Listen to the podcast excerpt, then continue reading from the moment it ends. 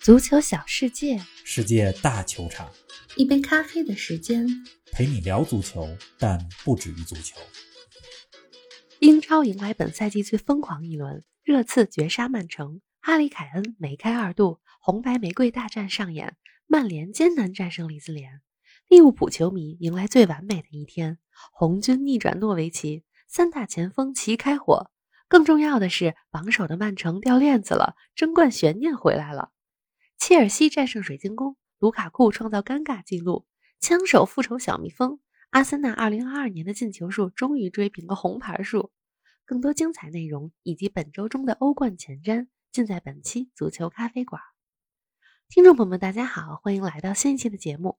刚刚过去的这个周末，北京冬奥会完美落幕，而英超也迎来了本赛季最疯狂的一轮比赛。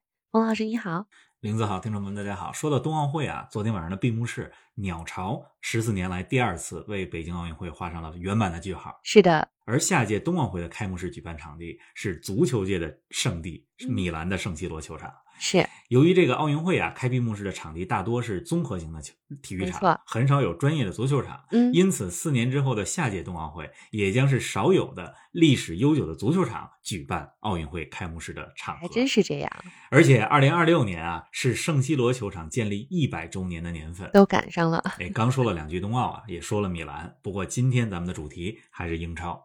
是啊，哎，冯老师，英超每轮都有精彩的比赛啊。但今天录节目之前，你跟我说这轮英超称得上是这赛季最疯狂的一轮，这个评价可够高的啊。为什么这么说呢？首先是周六这个比赛日，大家都知道焦点战当中，热刺客场三比二绝杀曼城。嗯，我把周六晚上、周日凌晨这个比赛日啊，总结为利物浦球迷最完美的一天。在这一啊天当中，利物浦主场三比一逆转了诺维奇，是啊马内打进了世界波的倒钩，萨拉赫打入了第一百五十个球，而新援路易斯·迪亚斯收嗯获了红军生涯的第一个进球。啊，而就在几个小时之后啊，争冠对手曼城主场输给了热刺，有啊丢了三分儿。这样一来的话，利物浦和曼城的积分差距缩小到了六分儿，是啊，而且利物浦还少赛一场嗯，同时四月份还有跟曼城的一场直接对话，看到了争冠的机会。是的，看到希望了，你说这利物浦球迷能不高兴吗？肯定的。 昨天啊，我看到了一张图，是绝杀曼城的热刺球员凯恩和利物浦的克洛普相拥庆祝。当然，这是一张合成的图，但是非常的形象。得穿越了，哎，时间呢来到了周日，曼联和利兹联上演了传统的红白玫瑰大战，这个冤家相见，场面非常的激烈。是而且这比赛当中啊，下着大雨，刮着大风，风雨交加呀。特别有一场在沙场决一死战的画面感。啊是的，最终呢，曼联四比二取胜，但是比赛的过程远比这比分要丰富。利兹联一度在零比二落后的情况下扳成了二比二，而且两个进球只相差了五十九秒。嗯，这场球啊，一共出示了九张黄牌哟，但是我觉得主裁判蒂尔尼的尺度宽松了点儿。如果他再严格一点的话，黄牌数上双是很容易的。非常激烈啊，看来除了刚才咱们说的几场球，阿森纳复仇了布伦特福德，切嗯尔西绝杀了水晶宫，这两场球也挺有看点。一会儿咱们详一细会儿来说说。嗯同时啊，保级军团开始发力了。之前垫底的伯恩利客场三比零赢了布莱顿。人家伯恩利每年到保级关键时刻的时候，我总觉得他们总有法子。而英超当中最年长的主教练，七十四岁的霍太公率领着沃特福德在客场战胜了英超第二年轻主教练杰拉德率领的维拉。真是你说这轮英超疯不疯狂？是啊，听众朋友们，本期节目大概需要一个小时的哎时间。 呦， 开玩笑啊，咱们还是争取二十分钟左右，是把的这是轮的英超的精华荟萃跟大家来分享。嗯，哎，那咱们先来说说本轮的焦点战吧，热刺和曼城的比赛。冯老师，曼城之前十五场拿到四十三分，状态极佳；而热刺此前经历了三连败，状态极差。这场比赛热刺是如何战胜曼城的嗯呢？我觉得有四点原因，嗯，哪四点呢？这第一就是热刺开场的进球非常快，嗯，开场早进球抢了个开局，让热刺看到了希望。是啊如果这场比赛当中先进球的是曼城，比赛走势就不一样了。可能不一样了。嗯，这第二点啊，嗯就是热刺的精神力量在这场比赛当中发挥的淋漓尽致。是啊，两度领先，两度被扳平，在这种情况下还能还有第三韧度劲儿嗯领先绝杀，很少有球队能做到。是的。那第三点呢？这第三点就是哈里凯恩的出色发挥，同时孙兴民和凯恩的孙凯组合在这场比赛当中再次连线，嗯有点上赛季那种感觉。确实是，孙兴民和凯恩啊，除了直接带来热刺的第二个进球以外，两个人还都参与了第一个库鲁塞夫斯基的进球。嗯，同时呢，在这场比赛当中还创造了不少绝对的机会。是的咱们也必须得说，除了孙凯以外，新加盟的库鲁塞夫斯基在这场比赛当中表现得非常好。那还有第四点原因呢？第四点就是战术上的，那就是热刺找准了曼城的弱点。边路传中，防守边路传中一直是曼城的一个弱点。瓜迪奥拉在赛后也承认这一点，说球队不会防传中了。这场比赛怎么回事儿？嗯，你看曼城这赛季对南安普敦两战两平，对热刺两战两负，是啊这，说明呢球风相克嗯，这是有道理的。南安普敦和热刺有什么共同点呢？传中的质量还都是不错，而且这两个队都善于打反击。曼城比较怕这样的球队。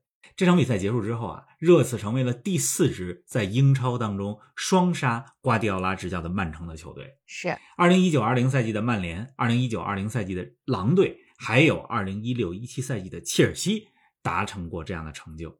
哎，一六一七赛季的切尔西，当时的教练是谁呢？哎，那那必须是孔蒂呀、凯恩打进绝杀球之后，孔蒂疯狂庆祝的镜头，任何人看了之后都会感慨：如此英超怎能不爱呢？方老师，这场胜利对热刺有多重要呢？客场战胜曼城对热刺来讲相当重要。嗯你看这比赛之前啊，孔蒂接受采访的时候说：“我不太习惯争前四，是啊我是争冠的教练，嗯热刺的球员不太给 力。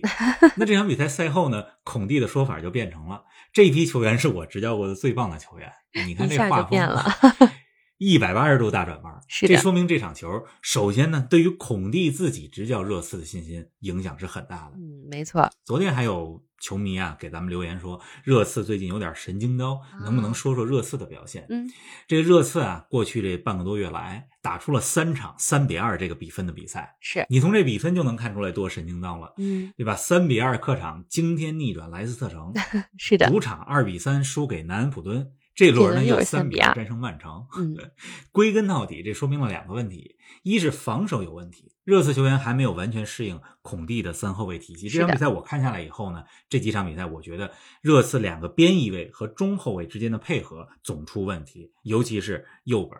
第二呢，是热刺这支球队目前还是一个大开大合、状态不太稳定的球队。嗯，这个呢，恐怕需要一个夏天夏训的时间才能够调整好。是，总之啊，你刚才说这场比赛对热刺有多重要？这场比赛不仅对热刺重要，对英超这赛季的争冠影响也很大。是啊，九十四分二十五秒，大家记住这个时绝间，杀这是呀哈里凯恩绝杀曼城的时间。是的，记住这个时间，因为它很有可能左右英超的冠军归属，就跟记住二零一二年阿奎罗进的那个球，九十三分二十秒一样。哎，那你怎么看现在的争冠形势呢？这毋庸置疑啊，英超榜首大战回来了。是啊一，切目光都盯着四月九号英超的榜首大战，嗯曼城主场直接对话利物浦。如果利物浦在接下来这周当中的补赛当中战胜利兹联，在四月份直接对话当中战胜曼城，那么嗯这两个队呢就是同分儿。是的，而且我看了一下，这两个队现在净胜球非常的接近，所以说非常的焦灼。但是时间还早，从现在到榜首大战还有五六场比赛，没错这，两个队呢，现在要专注于接下来的每一场球。接下来一个多月的赛程，曼城呢相对更加轻松一些，强劲的对手只有曼联，而利物浦这边呢要面对西汉姆联、阿森纳，这都是要争前四的球队，还有曼联，对吧？但是从现在的势头来说，利物浦是向上的势头，而曼城的步伐相对放缓了一些。还真是。您正在收听的是《足球咖啡馆》，一杯咖啡的时间陪你聊足球，但不止于足球。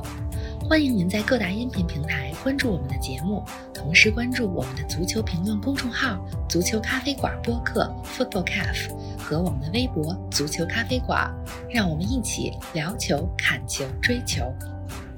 哎，咱们刚才提到了孙凯组合啊，追平了兰帕德和德罗巴的组合，并列成为英超连线进球最多的组合，都是三十六个球。凯恩也是在曼城球迷面前证明了自己。你觉得他今年夏天会留在热刺吗？或者说曼城还会追逐他吗？我觉得从球员职业发展前景来说啊，呃，我个人认为凯恩是应该留在热刺的。是啊，因为凯恩呢，职业生涯没有夺得过冠军奖杯，想到其他地方拿奖杯，这个可以理解。嗯，但是呢，他毕竟才二十八岁，对呀还在黄金年龄，嗯可以在热刺再踢个三四年。这三四年里，热刺也是有机会拿奖杯的，比是如的足总杯和联赛杯还是可以试一下。而且现在的热刺有冠军教头孔蒂，你放眼过去十年，在俱乐部层面，孔蒂所到之处，冠军皆有保障。还真是。如果三四年之后，对吧？热刺还没有冠军，再凯找恩别的三十地儿出去头也再行去其他的地方也不迟。嗯，哎，上期的互动话题啊，咱们说姆巴佩是否应该去皇马，我看引起了听众们的热议，很多听友的留言很有水平，我也给大家回了回。嗯，这一期的互动话题，咱们转到凯恩，请大家来说一说，您觉得哈里凯恩今年夏天应该留在热刺吗？还是应该去曼城或者其他更能够争冠的球队？期待着大家的精彩留言啊！咱们把目光呢转向安菲尔德，利物浦三比一战胜诺维奇的比赛里，萨拉赫打进了红军生涯的第一百五十个进球。方老师，我记得几个月前你说萨拉赫是当今世界足坛最佳球员，现在还这么认为吗？这话还算数。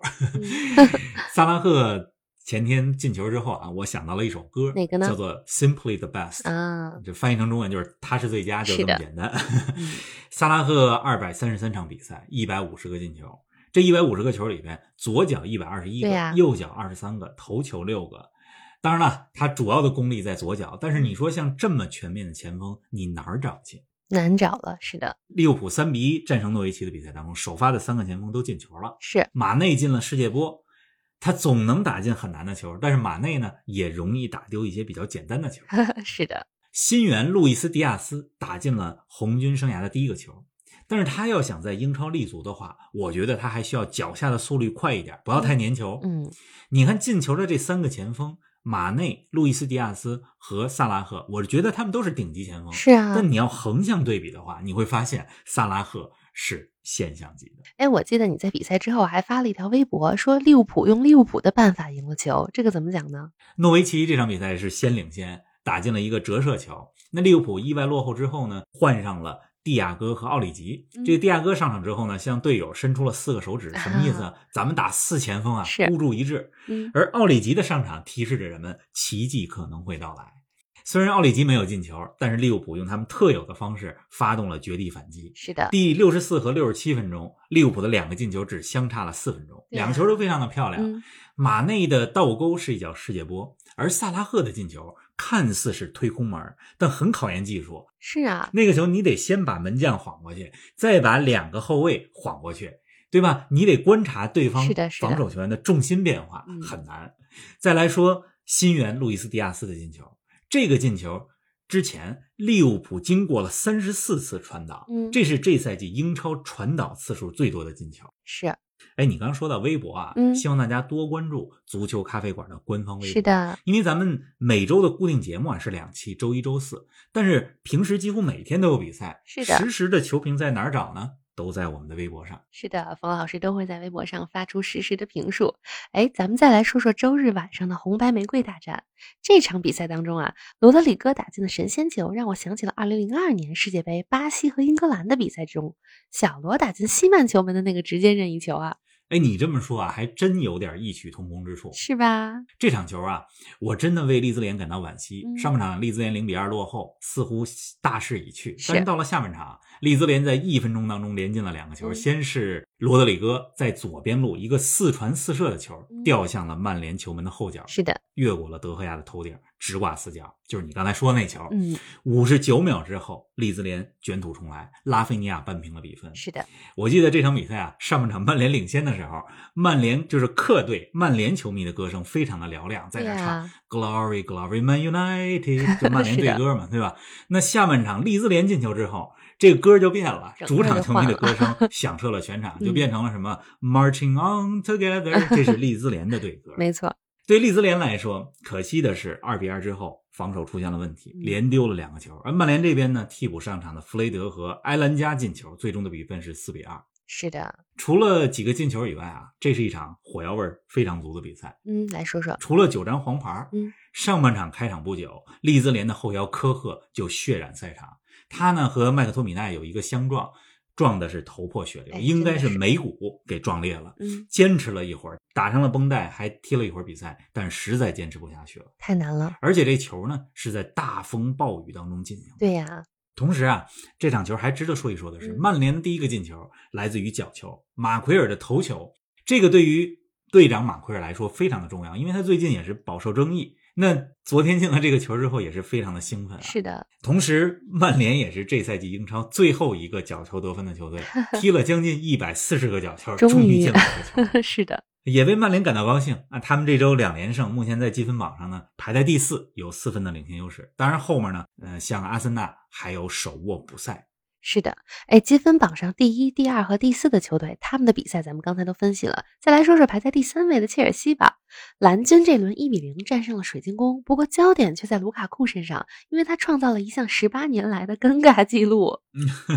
是的，卢卡库这场比赛全场只有七次触球，是啊这是二零零三零四赛季英超有完备的数据统计以来，全场九十分钟触球次数最少的球员。最少，啊而且这七次触球里边还包括了一次中圈开球。嗯，卢卡库在切尔西的状态确实比较堪忧啊是，但我觉得大家不用过多的放大这个尴尬的记录，更关键的还是图赫尔能不能尽快找到他的使用手册。对呀、除了切尔西啊，我还想说说阿森纳，嗯他们这一轮呢主场二比一战胜了布伦特福德，不知道大家还记得不记得啊？这赛季英超的第一场，升班马布伦特福德二比零战胜了枪手，而且全场黑柱那歌声非常的震撼。是的，那这场呢，阿森纳算是复仇了。进球的是萨卡和史密斯罗这两个球员呢，也代表了阿森纳的青春风暴。 另外，咱们说个有意思的数据啊，嗯这场比赛阿森纳进了两个球，那么他们在二零二二年的进球数来到了四个，终于追平了在二零二二年获得的红牌数，都是四个。真是， 哎呀，阿森纳取胜之后啊，排在第六，距离排在第四的曼联呢有四分差距。不过阿森纳手握三场补赛。说到欧冠啊，本周中欧冠十六强淘汰赛首回合将再战四场，方老师再给我们前瞻一下吧。哎，说到欧冠啊，先跟大家预告一下，咱们这周四早上的节目，按照排期是德甲探秘的第三期，给大家呢带来一支德甲球队的专访。是你可啊能有听众会问啊，周三、周四不是欧冠吗？对呀、欧冠怎么办啊？别着急，我周四呢准备在 B 站上做一个欧冠节目的直播，嗯时间呢是周四晚上的八点，欢迎大家都来啊！是啊这第一次当 UP 主，对吧？希望大家都捧场，也欢迎在直播当中提问，是咱的们来聊聊球。希望大家一定记得来看冯老师直播。好了，咱们还是先前瞻一下这一周的四场欧冠的比赛吧。嗯周三的凌晨，切尔西和里尔，我觉得切尔西轻松过关的问题不大，是两个队实力差距太大了。另外一场比赛，比利亚雷亚尔对尤文，哎，这场球有点意思。嗯，这比利亚雷亚尔是欧洲赛场当中的小镇做题家，是欧战的经验非常的丰富，而且主教练是谁呢？埃梅里，埃梅里的欧冠经验嗯也或是者非说常丰欧富战啊经验不要太丰富。嗯对，对手尤文图斯过去两个赛季都倒在了十六进八的比赛当中，接是连的输给了里昂和波尔图。嗯，不过这个系列赛我还是看好尤文，为什么呢？因为他们有弗拉霍维奇，呃啊，这也将是弗拉霍维奇的欧冠首战吧。嗯，这是周三凌晨的比赛。是的。那周四凌晨呢？周四凌晨的焦点战，那必须是马竞对曼联。这两个队啊，都是欧冠的常客。但是神奇的是，过去的三十年来没有直接的交锋。马竞对曼联，从战术分析来看，嗯我觉得曼联的实力呢虽然占优，有 C 罗，但是曼联比较怕马竞这种球风，是啊，因此呢，我觉得是个五五开的比赛。不过周四的凌晨啊，我准备重点看看本菲卡和阿贾克斯的比赛，因为我觉得那场球会异常的精彩。是的，哎呀，希望大家在不耽误休息的情况下，有机会看看周中的欧冠直播。那再次提醒大家，周四我们除了早上有常规的节目《德甲探秘》，晚上还有冯老师的欧冠点评直播，时间是周四晚上八点，地点是在哔哩哔哩，大家有时间记得来哦。哔哩哔哩，我们的账号也是足球咖啡馆，咱们不见不散。不见不散。